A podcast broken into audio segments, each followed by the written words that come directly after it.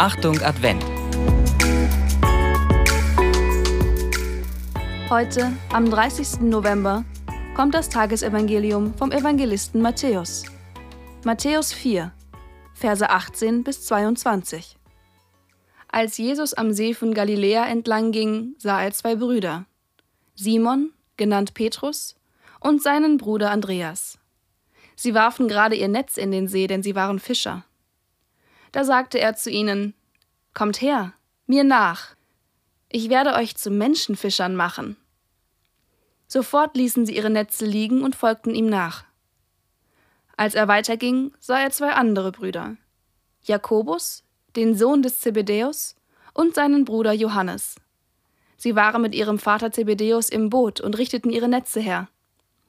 Er rief sie, und sogleich verließen sie das Boot und ihren Vater und folgten Jesus nach.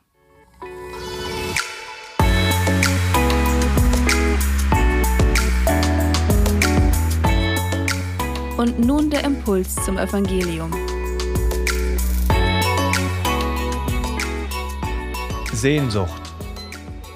Wenn ich doch wieder. Wie oft hast du diesen Satz in der Corona-Zeit gesagt? In den vergangenen zwei Jahren wurde das Leben ordentlich durchgeschüttelt. Vieles mussten wir entbehren, manche Gewohnheiten ablegen. Wünsche und Sehnsüchte haben sich unweigerlich gemeldet. Doch es gibt kein einfaches Wieder. Alles ist anders. Wir sind anders.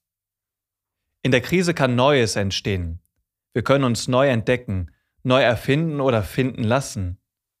Jesus findet Andreas und Petrus. Er schaut sie an und ruft, Kommt her, mir nach. Wie war wohl sein Blick? Umstandslos folgten sie ihm nach, Wahnsinn. Sie kennen ihn doch gar nicht und lassen alles, Familie, Beruf, Heimat endgültig zurück? Er muss in ihrem Inneren etwas angesprochen haben, was sie in ihrem alten Leben nicht erfüllt sahen. Es war die tiefste Sehnsucht, die auch in dir ist und die sich durch die Pandemie mehr denn je gemeldet hat. Es ist die Sehnsucht nach Leben, nach Leben in seiner ganzen Fülle und Tiefe.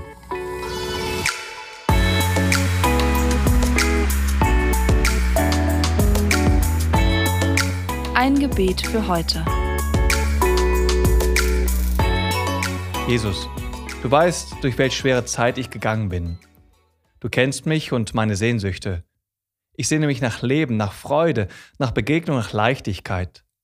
Nimm mich an die Hand. Ein Impuls für dich. Schreib all deine tiefen Wünsche und Sehnsüchte einmal auf.